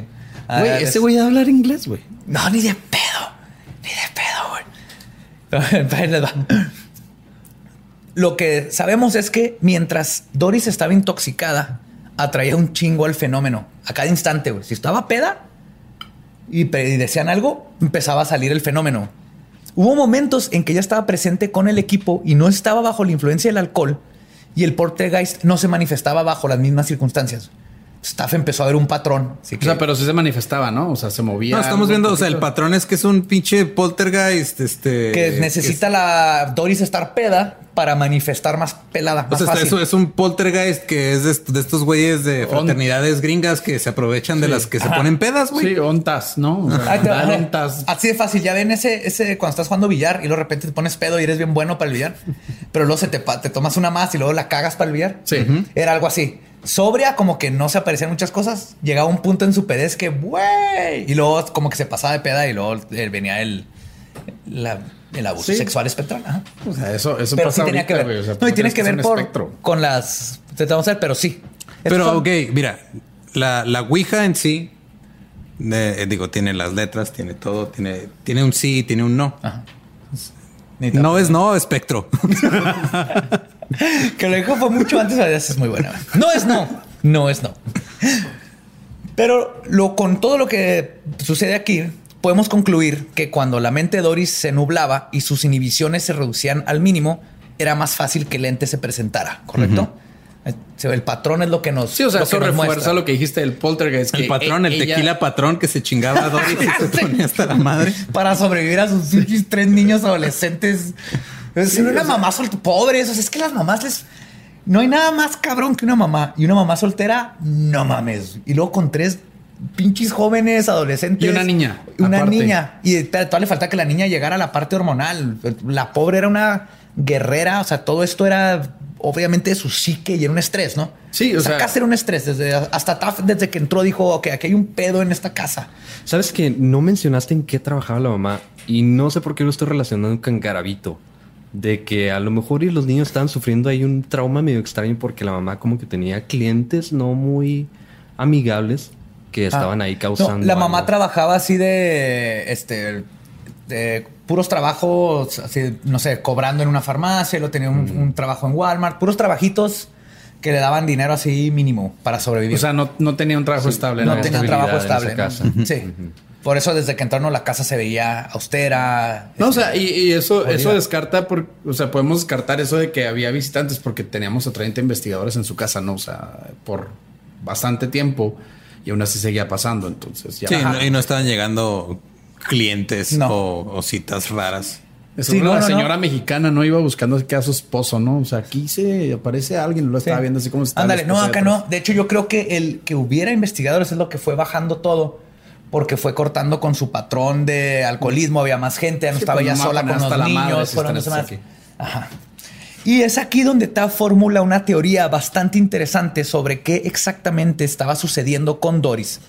En el 2011 escribió un artículo para ghosttheory.com donde analiza ya con 40 años de experiencia y mucha retrospectiva el caso que lo marcó de joven.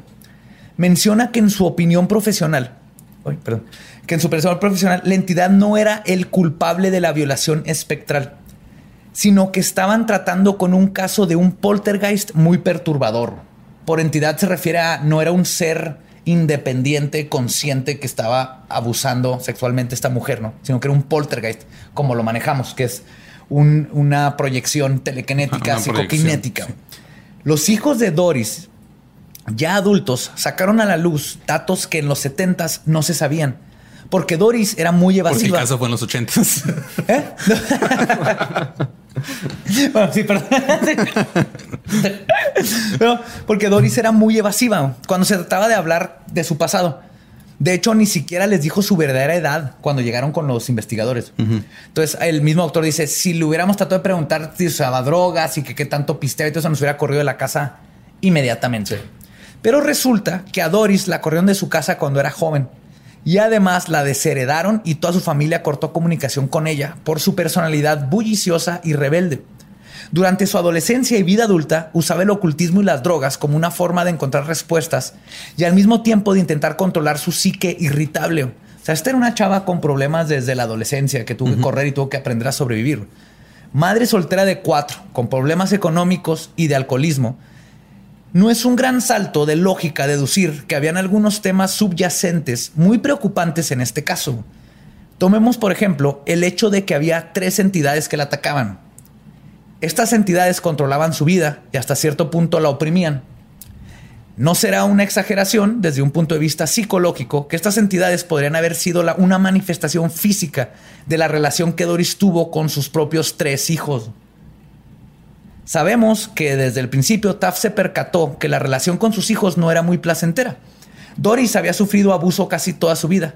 El hecho de que abusó del alcohol y se automedicó para evitar el estrés postraumático de su abuso podría haber tenido un efecto metafísico en su vida. Y que todo lo que sucedía era una manifestación psicoquinética inconsciente que se presentaba en la forma de un poltergeist. Las luces, los ataques, la violación y la violencia a la familia eran los traumas subconscientes de Doris, hechos físicos por una habilidad psíquica desconocida por ella misma. En resumen, todo lo que le estaba pasando a Doris la traumó tanto que empezó a atacar a, la familia, pero más que nada a ella misma. O sea, era así como que estos niños me están chingue y chingue y chingue y literal se la empezaron a chingar, ¿no? There you go. Sí. Pasamos de la necrofilia a la espectrofilia incestuosa. espectrofilia incestuosa. No sé a dónde nos va a llevar esto, pero... De hecho, el doctor Taft postula que puede ser posible que la mente subconsciente de una persona genere suficiente energía en algún nivel para producir anomalías luminosas y apariciones. Anomalías. Anomalías. Él siente que esto es mucho más probable en el caso de que haya, o sea, que es más probable esto que el caso de que haya un fenómeno de una inteligencia descarnada. Y tiene sentido. sí, ajá, o sea, que, sea un ente externo que piense por sí mismo está. De hecho, según así es, buenos estudios parapsicológicos, del 100% de los estudios, 95 de los de adeveras. Así que dicen, ok, esto sí fue un fenómeno paranormal. El 95% es, es poltergeist es telequinesis. Solo el 5% tiene que ver con algo desencarnado, agentes externos. Una entidad, un, este, un verdadero embrujamiento de que aquí se murió alguien o gente penumbra, o otro tipo de cosas. Nomás el 5%. Un pie que te sigue y luego lo borran en una quinceañera. y ya no crees en eso. sigue, sigue siendo algo que me. Sí. Pero es la quinceañera estuvo bien verga. Sí, eh, espero, güey. Espero que hayan tenido no, no tequila cabrito, no, y hayan dado pisto caro y no chile colorado. O sea, que haya sido la mejor quinceañera de toda la pinche vida, porque la neta, güey, tenías así la prueba fehaciente de que existen los, los fantasmas, o bueno, no fantasmas en sí, como, como dijo Badía, algún tipo de energía remanente. Sí, algo que no puedes explicar con las herramientas que tenemos. O hasta el mismísimo Lucifer, lo que haya sido, habría estado bien chingón, pero pues como ya no tienes el cassette, ya no crees en ello, entonces... Pero de hecho, las teorías recientes sobre los poderes psicoquinéticos y la actividad del tipo poltergeist respaldan la afirmación de que la mente subconsciente de una persona puede desempeñar un papel muy importante y que eso es lo que está sucediendo en lugar de que sea una actividad paranormal como una entidad extra.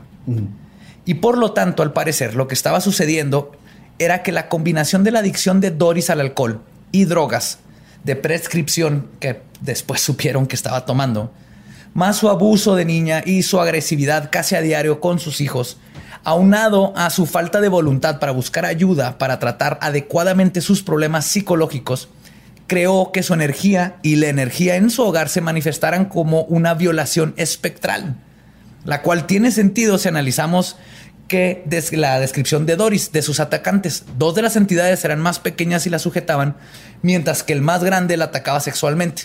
Y sabemos que en el hogar Bitter era muy inestable. El hijo mayor albergaba sentimientos de resentimiento contra su madre y su vida. Y era el más grande. A ella, a su vez, vio a su hijo como otro hombre en su vida, tratando de controlarla o atacarla. Por lo tanto, materializa inconscientemente la violación o el ataque contra sí misma y utilizaba sus sentimientos y a los ocupantes de la casa como la base de proyección de sus atacantes. La única parte que no me, cuadra, que no me cuadra son los ojos rasgados, porque los veían asiáticos. No tengo idea yo tampoco. Y no, he, no he visto fotos de los hijos a ver si se parecen. O la tipo era racista y también lo, lo metió ahí, ¿no? Así de... O tal vez eso lo movió. Pero aquí es donde viene la parte de Black Sabbath y todo eso. No es tanto que esto, esto es lo. Después de ver todo esto, mi teoría es esto. No es tanto que Black Sabbath sacara al espíritu, sino que imagínate al adolescente, porque yo hacía esto de niño, me enojaba con mi mamá, me encerraba, ponía Marilyn Manson a madre y estaba The Beautiful People a madre y mi mamá se estresa con la música. Entonces no era que el fantasma le gustara Black Sabbath, era que la Black Sabbath estresaba a la mamá y empezaba a pistear. Lo relacionaba Y empezaba ya pisteada y peda a sacar todos los elementos.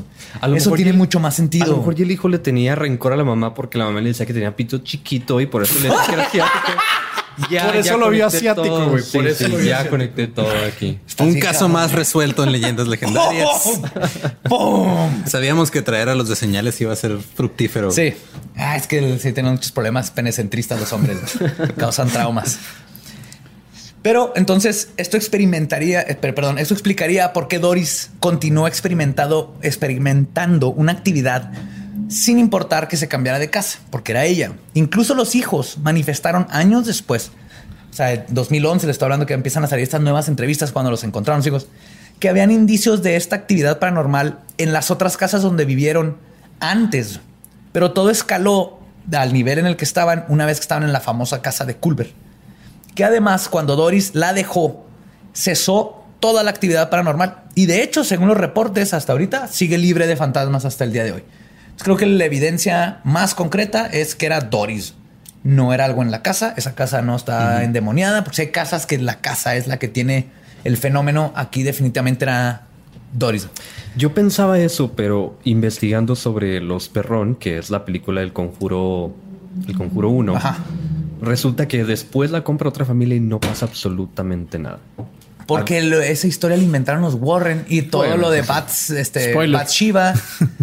Sí, spoiler si no has visto el conjuro. Perdón. spoiler si no has visto el conjuro y si no has escuchado uno de nuestros programas. Pero eso explica lo de. que de hecho, para los, que. Warren. es que es, es lo feo de los Warren. No estamos. O desacreditas a toda la familia o llegaron los Warren y desacreditaron todo el fenómeno. Tiene forma de saber. ¿Qué digo? En lo que sacamos nosotros el episodio de los Warren, escuchen los cuatro que sacaron los de señales. Para que estén ya bien familiarizados con los Warren antes de que los les pongamos su chaleco de los de los trejo gringos. Se sí. Pero ahora eh, ya en el 2018, bueno, fue un poquito antes, pero Taft expresa una tristeza muy grande de que por ser un muchacho de 20 años con poca experiencia y por culpa de su ibris, no logró descifrar esta parte importante de lo que estaba sucediendo, que era un problema con Doris. Y parte de él sigue con la duda de qué hubiera pasado si le hubiera podido decir a Doris que todo el problema provenía de ella y no de la casa y no de entidades fuera de ella que tal vez la vida de ella y de sus hijos hubieran podido ser diferentes si tan solo hubiera tenido la experiencia que tiene ahorita cuando estudió el caso o sea, imagínate de la, entidad. La carga emocional que ha de tener, ¿no? ya después leer y luego, güey, sí es cierto, era ella, ¿no? O sea, decir, me puse a investigar la casa, los alrededores, pero nunca me puse a estudiarla a ella. Que no pudo, no se sabía tanto, o sea, era... Doris, Doris. El fantasma estuvo de ti, dentro de ti todo el tiempo. ah, ok. Es como, o sea, básicamente este, este caso es como Space Jam, güey. Es el agua de Space Jam que les da Bugs Bunny en medio tiempo. Sí. El talento siempre, lo, tuvieron en ¿Gatorade? No, les dio agua y les puso que era el agua mágica de, Michael Jordan y, y se hacían grandotes, ¿no? Se hacían altos y, mamados. Y... y... al final les dijo que no, nada más era agua, güey. El talento de ellos lo tuvieron. Ahora en 2018 se oye raro el agua mágica de Michael Jordan, ¿verdad? Cuál es el agua. Creo que se vende en eBay, ¿no? O sea, por un chingo de feria, pero pues eso ya es algo más enfermo. que es un bebé del mejor basquetbolista del mundo, tiene que costar caro. Sí, sí, bastante. Mira, LeBron James todavía sigue activo, así que. no, no hay otro como Michael Jordan. Mira, no sé por qué voy a decir eso, pero Michael Jordan y Scottie Pippen jamás va a suceder esa. Fue único en el universo. O sea, el universo se creó para llegar a ciertos puntos en la historia nada más. Ujú. Y uno de ellos fue Michael Jordan, Scottie Pippen y Larry Bird juntos. ¿Se acuerdan de ese equipo de básquet? Ah, Larry Bird Team. no jugó con los. Dream Team. Ah. El Dream Team. Mira, nos estamos metiendo en cosas que la gente que nos escucha ni siquiera estaba viva, güey. es lo único empezar. que sé de deportes, déjame presumirlo. Entonces, en, en resumen, este. En resumen, ese fue- En resumen, tú eres Michael del- Jordan, yo soy Scottie Pippen y, y Coqui o Borre son nuestro Dennis Rodman. Y, ajá, y el otro es el, el, el Bird, Ok. Que tira tres puntos. No, pero, o sea, entonces a lo, a lo que llegamos aquí es, digo, como en el caso anterior que vimos de Poltergeist, es una energía que se manifiesta de cierta forma. Y aquí la energía venía. persona- bueno, en el otro, el poltergeist de Pontefract, la diferencia es que ahí no había una persona específica que supiéramos que lo estuviera causando, se teoriza. Aquí creo que, aparte de la evidencia sólida de una, de una investigación, básicamente lo mejor que se pudo haber hecho en esos tiempos con lo que se conocía, sabemos que es muy probable que lo que pasa es que era Doris, una mamá Harta, ¿no? frustrada, Hasta la madre. pobre, ya. sí, tratando de sobrevivir, de darle lo mejor a sus hijos, estresada y manifestó un poltergeist que para mí Doris era un era como un emo este, psíquico. ¿sí? Ok. Se hacía daño ella misma inconscientemente con un poder telequinético que no sabía qué estaba haciendo. Entonces cuando cuando ella sentía que abusaban de ella sexualmente y todo eso era como ella castigándose ella misma, proyectando lo que le causaba el estrés en la casa, que eran los tres hijos mayormente, primordialmente. Y decía, está el, factor donde el hijo llegó una vez y el poltergeist lo, empujó, ¿no? Que trató de ayudar a la mamá y, y sintió que lo empujaron contra la pared. Esto es común porque el poltergeist no quiere decir que no pueda interactuar con otras cosas, el que lo esté creando una persona, ¿no? Puede atacar otras, pero para mí eso fue este caso y por eso les decía que se me hace más, más este, triste y fuerte y tenebroso la historia verdadera que lo de la película, de que haya sido una entidad demoníaca que está en la casa y Pues que sí. te vas y se va. Y se me hace más gacho pensar que es una mamá tan este, estresada, con, con tanto abuso desde niña y con tanta inseguridad y tratando de dar lo mejor a los hijos que se empezó a lastimar ella misma. O sea, eso está a, a- a manipular telekinéticamente las cosas para a, asaltarse autoflagelarse. Eso se me hace más cabrón que un demonio. Sí, y ya sí, después- porque el ya- demonio, pues digo, hasta cierto punto puedes escapar de él, pero ¿cómo escapas de ti mismo? De ti mismo, exacto. Está Ese bien es- profundo este pedo. Jamás pensé que, que venir con leyendas legendarias me iba a abrir la mente de esta manera, Sí. ¿no? O sea, ya me autorrealicé. Ya ahorita voy a dejar de pistear. Bueno, no es cierto porque todavía nos quedan, ¿verdad? Pero voy a pensar en ello, ¿no? O sea, ves el, ves el trailer, ves la película. Si no han visto la película, vean el trailer. En el trailer sí se ve bastante cómo ella la avientan contra el espejo. O sea, cómo. Sí, el abuso, Em- los sí, niños. todo. empieza a recibir. es- la película para, para hacer su tiempo sí tuvo bastante. Está, bien está hecho, muy todo. fuerte. está de muy hecho, fuerte. el, el que escribió el libro de donde se bajó la película estuvo ahí en, en todos los. O sea, él estuvo presente, fue de los investigadores. Sí, y le tocó ver que este, cuando se materializó la, el cuerpo y todo eso. Sí, y cuando ven la película, la película está muy buena, es muy fuerte para su tiempo. Ahorita pues hemos visto bastantes cosas, siempre Game es humano y cosas así, ¿no? O sea, bueno, qué bueno que dijiste Game of Thrones, me vi el raro, ¿no? Por decir el cien pies humano, o sea, gracias. por- No, no, este, no hay problema. Digo, cada quien tiene sus, Sus cosas raras que ve, ¿no? Sí, sí, o sea, pues lo bueno es que no hemos visto un filme serbio, ¿verdad? Pero, entonces, total, Oye. Yo ya lo vi. sí, todos lo hemos visto, Sí. por eso quería... Te voy a, honestamente, te voy, o sea, te- a mí se me hizo mala, se me hizo hasta Es grotesca, punto es ridícula. Es aburrida. Es como no Hostel, nomás tiene una escena que involucra un bebé, que eso es lo que hizo. Es lo todo más el- pesado de la película. Es lo más pesado y es lo que hace todo el. ah, Pero volviendo al tema de la película, era muy pesada para su tiempo, está muy bien hecha, pero después de escuchar esta investigación y ver lo nuevo que salió, la película queda así como que sin Cambia, una ¿no? nada. O sea, la película te dice, sabes que eso no fue nada. O sea, ve el daño que se hizo ella misma. Ya cuando ves esto, ya la película dices, pinche diablo, hasta. Ya les va. Y hubo un tiempo muy grande en, en donde se- dejamos de saber de ella y falleció. Y que los niños ya en el. No, no falleció, 2010, se mudió. se murió. Se murió. Gracias, Dustin. se murió. Que no sabemos qué pasó con esa vida durante. con los hijos, con ella, con el hijo mayor, todo lo que estaba pasando, ¿no? Es- y esto abre para mí, cuando estaba leyendo, investigando todo esto, dije: ¿cuántos casos de estos no existen? Pues sí. ¿Cuántos no sabemos? O sea, que que le agrega al estrés algo paranormal y la gente cree que está embrujado y luego llegan charlatanes y les quitan dinero y todo es No, y una peor persona aún. bien estresada haciendo X-Men. Sí, o sea, literal, o sea, llega un momento, ¿qué tal si ni siquiera acudió a charlatanes? O sea, ¿qué pasa con la gente que tiene que lidiar con esto solo?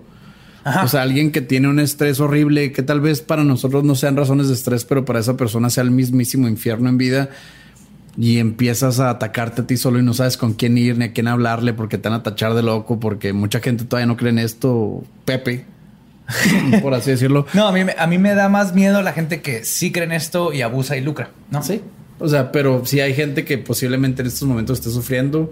Si ustedes, los que escuchan a leyendas legendarias, les está pasando esto, grábense, eh, neta, está bien chingón, necesitamos pruebas. No, pero, lo que sí, ahí les va, el común denominador que tenemos aquí es que ella, si hubiera acudido y hubiera hablado con alguien, tal vez le hubiera ayudado, no en la parte paranormal per se, pero en su parte personal, que tal vez indirectamente hubiera ayudado a lo otro, ¿no? Sí. Eran otros tiempos, ahorita hay mu- ya, ya se está quitando el tabú de pedir ayuda cuando estás estresado, inclusive. pero creo que es importante. Era otro México, como Era diría, otro- como diría como Fran Fran. Era otro mundo, eran los 80, los 80 eran post-apocalípticos, son otros tiempos. Eran Mad Max, ¿no? No nos poníamos cinturón. Sí, ¿Cuál, cuál es tu opinión al respecto? Tú, que, Pues- tú que eres el más escéptico de la mesa. Es echarle la culpa a tus niños, como están diciendo, en vez de ir con un psicólogo, con un terapeuta y darte cuenta de lo que estás haciéndote a ti misma, en el caso de ella. Pero bueno, que haya 30 personas ahí investigando y que tomaran estas fotos, hay que verlas, obviamente. Tampoco me cierro la posibilidad de que exista algo. No, nomás eso, están los, se publicaron en Claro. peer reviewed y todo, los Exacto. estudios. Sí, o sea, pero. ¿cómo llegas con un psicólogo, Pepe? Y luego le dices, oye, ¿sabes qué? Este, me estoy violando a mí misma con un ente que estoy generando este, psíquicamente por el estrés que llevo y mi abuso y me cerré. O sea, el, el- el psicólogo Sí, sí, de por sí la salud mental sigue siendo medio tabú en muchos lugares.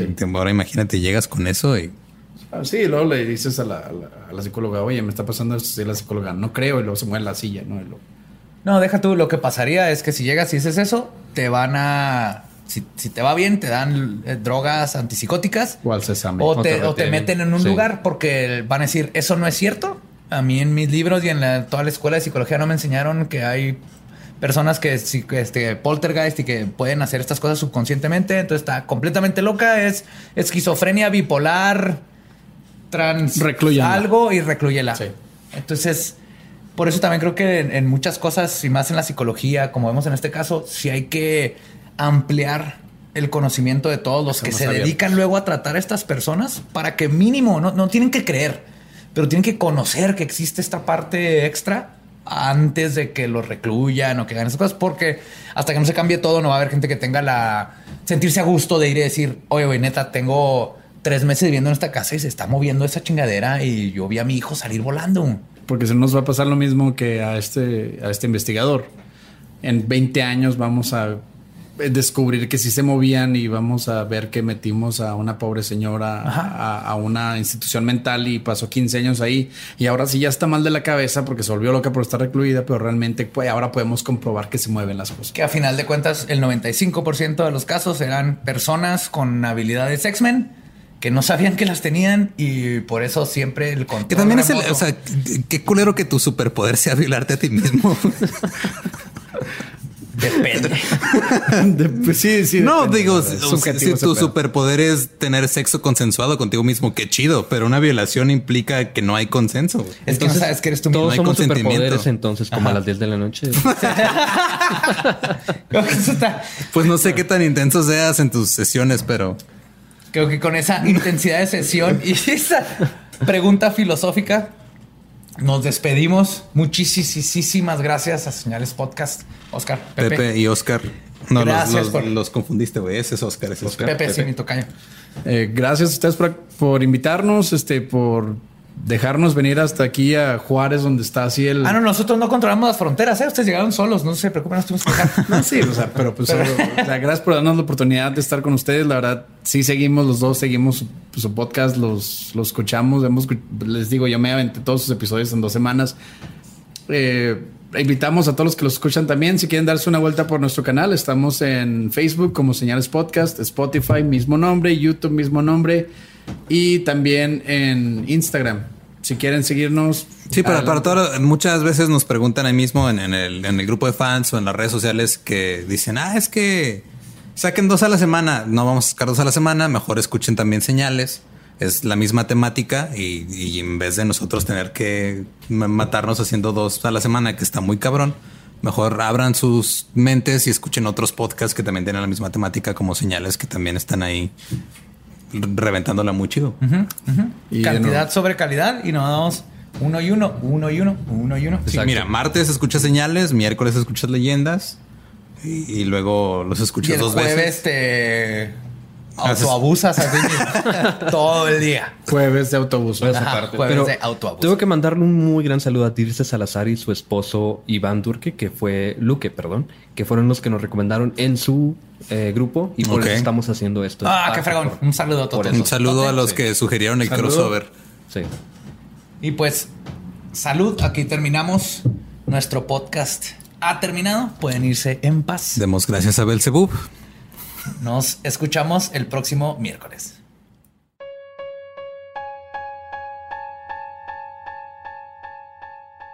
Ok, llegamos a el. No sé cómo decirle esto. ¿Es la sección de saludos nada más? La sección de saludos, algunos la odian, algunos la aman, algunos la escuchan por morbo. Pero y, existe. Y existe. Y primero queremos darle las gracias a toda la gente de Dreaker, a Tona, Moy y Areli, que son los que nos hicieron las tazas de leyendas legendarias. Y nos hicieron ahora unas tazas personalizadas. A mí me mandaron esta de que dice ah, ah, aquí tiene un alien. Si no están viendo el video, no saben de qué estoy hablando, pero es de la película de Mars Attacks, que es la mejor película de aliens. Y el que esté en desacuerdo conmigo se puede ir al demonio. Concuerdo con Olo y lo apoyo en esa. en, en esa Y una de las películas más odiadas de Tim Burton. No sé Es por que qué. no entendieron que era una mala película, era una película, Era una película, era ajá, ajá, era como las películas ajá. de los 50 de Ed Woods y todos estos. Sí, y a ti te mandaron, ¿qué te mandaron? Mi taza de Ouija y traigo todo el tape, pero, pero viene con su planchet. Porque qué mejor manera de empezar el día que con un café y, Y el demonio. Y el demonio. El demonio en mis tripas. Pero Vaya bueno, la razón por la que nos mandaron estas tazas es porque, ¿qué creen? Ustedes que nos estuvieron pidiendo mercancía, ya este, esténse pendientes, ya muy pronto este, vamos a estar vendiendo tazas de leyendas legendarias y playeras. Ya llegaron las tazas y las Ya playeras. llegaron ambas, estamos preparando la tienda en línea, así que estén pendientes, ya mero, ya mero salen. También tú tienes otro saludo ahí importante. Sí. Ahorita que mencionaste nomás a dicotomía. Ah, no, me falta mi dicotomía. Ajá. Es que dicotomía nos mandaron, ya lo irán a ver aquí en donde estamos armando nuestro pequeño set. No mames, es el logo del- de leyendas de un tamaño y fregoncísimo, enorme, que no sé cuánto es, como un metro de diámetro, con la calavera en tercera dimensión. Está hermoso, ya lo verán. Y aparte nos mandaron unas ouijas personalizadas de leyendas legendarias, una para Lolo y una para mí, para verdaderamente ahora sí firmar de que nos vamos a ir al infierno a huevo. Pase lo que pase y los queremos un chorro. Y no se me puede ir un saludote, aparte de Cotomía, a Karen, Andrés, Gabo y Leo, que fueron los artesanos, porque cuando lo vean, son, es una joya lo que hicieron. Es- Sí, de hecho, si estuvieron ahí pendientes a las Hermoso. historias que subimos el, el lunes en la noche, es cuando lo recibimos, ahí lo, lo abrimos, está, está muy chingón. está muy ellos lo hicieron, ellos lo hicieron y es, estamos, wow, wow. Y este traemos algunos saludos que me pasó producción. A ver, dice Gesser Félix en Facebook. Carolina y todas las chicas del club de Luismi que se ponen de acuerdo para escuchar al mismo tiempo y luego comentar el episodio. ¿Escuchan Luismi al mismo tiempo que Leyendas? No, no, o sea, son clubs de ese club de Luismi y aparte escuchan. Oh, ¿escuchan al mismo tiempo? Sí. Ah, cool. También a Team Taquitos, a la esposa de Berna en León, Guanajuato, que, y cito, ahora cito yo. Ah, ¿Cómo te oh. sientes al respecto de eso? Ya la que y cito, ya la tengo hasta la madre de ustedes. Saludos al team de cocina de Romesco en Bonita, California. A todos los del grupo de Carnitas A en Monterrey que mandaron muchos mensajes. Ese creo que lo habíamos, no me acuerdo si ya los habíamos saludado o no, pero me lo puso Carnitas, aquí no me acuerdo. a la bandita de SB Eventos, a Eduardo González, su esposa Elisa y Pilar Madre, algo cerca de MX que tienen planeado la Olimpiada. Coqui, por favor, cuando escribas saludos aquí, este, dame más contexto. Eh, Laura ML Jiménez, Javier Dávila, Luis Carlos Avendaño Peñaflor. Güey, qué bonitos apellidos. ¿Qué- qué- qué- Avendaño Peñaflor. Cuando son así com- com- compuestos, uff. Están chidos. Ajá. A Alejandro Ramos, a Jacqueline García de la Ciudad de México, al Departamento de Farmacia de la Clínica UMF número 2 en Hermosillo, Sonora. Y hay uno que dice, porfa, mándenme saludos y a mi esposa Ilxi, que ojalá no me asesine algún día y que ya salga la necrofilia en Tijuana. Ok, no podemos garantizar que no te va a asesinar algún día, nomás para que no te vas a demandar después, como espíritu. Ok, muy bien. Yo, son los- son los que traigo yo hoy. Yo traigo aquí en mi. Ah, mira, nomás la esa pausa fue para enseñar la libretita para los que no están viendo en, en YouTube. Saludos para Héctor B. Grace, Hugo Sanacam y Orlando Gómez, Teresa García, Diana y Alejandra, Arely Petrova, Fer Lara y Mosh Guerrero, el Chamo Corlonie, Corlone, Corleone. Corleone, Cham, Chama Corleone, Chama Corleone. Chama Corleone. Ya, ok. Ujú Está chido. al niño Tricky, Andy y Fer. Y este es un saludo con mucho cariño para Úrsula, que acaba de cumplir años. Tu mamá me pidió que te mandara saludos porque dice que eres la rarita de la casa y te encantan los asesinos en serie y te encantan los monstruos y los fantasmas, igual que yo. Ya tuve una plática con tu mamá y le dije que qué padre que te deja ser como eres. Sigue, sigue investigando todas esas cosas y leyéndolas. Y gracias por ser una fan. Feliz cumpleaños. Nos invitaron a tu cumpleaños, pero era el mismo día que era mi fiesta de cumpleaños. No pudimos ir pero te queremos mucho y mantente rarita y viendo asesinos en serie y algún día, mira, tienes tazas, un chorro de tazas. Un besote para allá, Úrsula. Y la novia de Coqui, así me dijo, Coqui me dijo, mándale a saludos a mi novia y se te olvidó decirle, decirme tu nombre, su nombre. Ah, Se este- llama, pero de Coqui, ¿nuestro Coqui? No, otro Coqui. Ah, otro Coqui. Otro ok, Coqui con ya iba a- Q. Ah, mandar este saludos a la novia de Coqui equivocada. Ya lo iba a meter en un problema. Sí, no, no, no, no. A Mau MX y a Oscar Lee Sánchez. Oscar, vimos la foto de tu cuaderno que vas a entrar. Imprimiste lo de leyendas legendarias y le pusiste ahí el sticker para entrar y estás preparado para clases. Si puedes, mándanos tu dirección y todo para mandarte unas calcamonías porque estoy orgulloso de tu pasión por leyendas y queremos darte una calcamonía así como esta, mira, para que tu cuaderno se vea todavía Vamos a decirle más stickers mejor, ¿no? Stickers. un sticker. También quiero mandar un saludo este, a Diane Skywalker o Diana Skywalker que nos mandó unos regalitos desde allá, desde Seattle. Nos mandaron a un Jason adorable con su machitito y así bien bonito. Machitito y un, y un imán de X-Files y una postal bien chida. Muchas Sí. gracias. Eh, Muchas gracias a todos y los regalos que nos están mandando y sus memes y todo lo que están haciendo. Esto va. Ah, estoy feliz, estoy feliz. Sé que ustedes están felices y cuando todos estamos felices, todo está feliz. Esa es la ley número 7 de Newton, según Newton. y ya terminamos, terminamos la parte de saludos. Los queremos un chorro. Acuérdense seguirnos en las redes, eh, Patreon, los que puedan apoyarnos en Patreon, los que no, no, no puedan apoyarnos en Patreon. Nada no más pasa nada, sigan nomás viendo, sigan, sigan sigan escuchando. viendo y sigan, sigan siendo los apóstoles de lo macabroso. Co- comenten a sus amigos y sigan pasando la voz para que esta comunidad siga creciendo. Que necesitamos saber más de ovnis y sacar la verdad. Los queremos, los amamos. Soy José Antonio Badía, el Badiablo en las redes. Yo sigo siendo la misma persona, ningún Eduardo en las redes. Espérame, ya le. Para los que están viendo en YouTube, vieron un acercamiento a mi codo que Ajá, estuvo bueno. no tenía que pasar, pero un saludo de mi codo. Y nos escuchamos el próximo miércoles con todos los dos codos de Lolo. Oye. Manténganse curiosos y embrujados.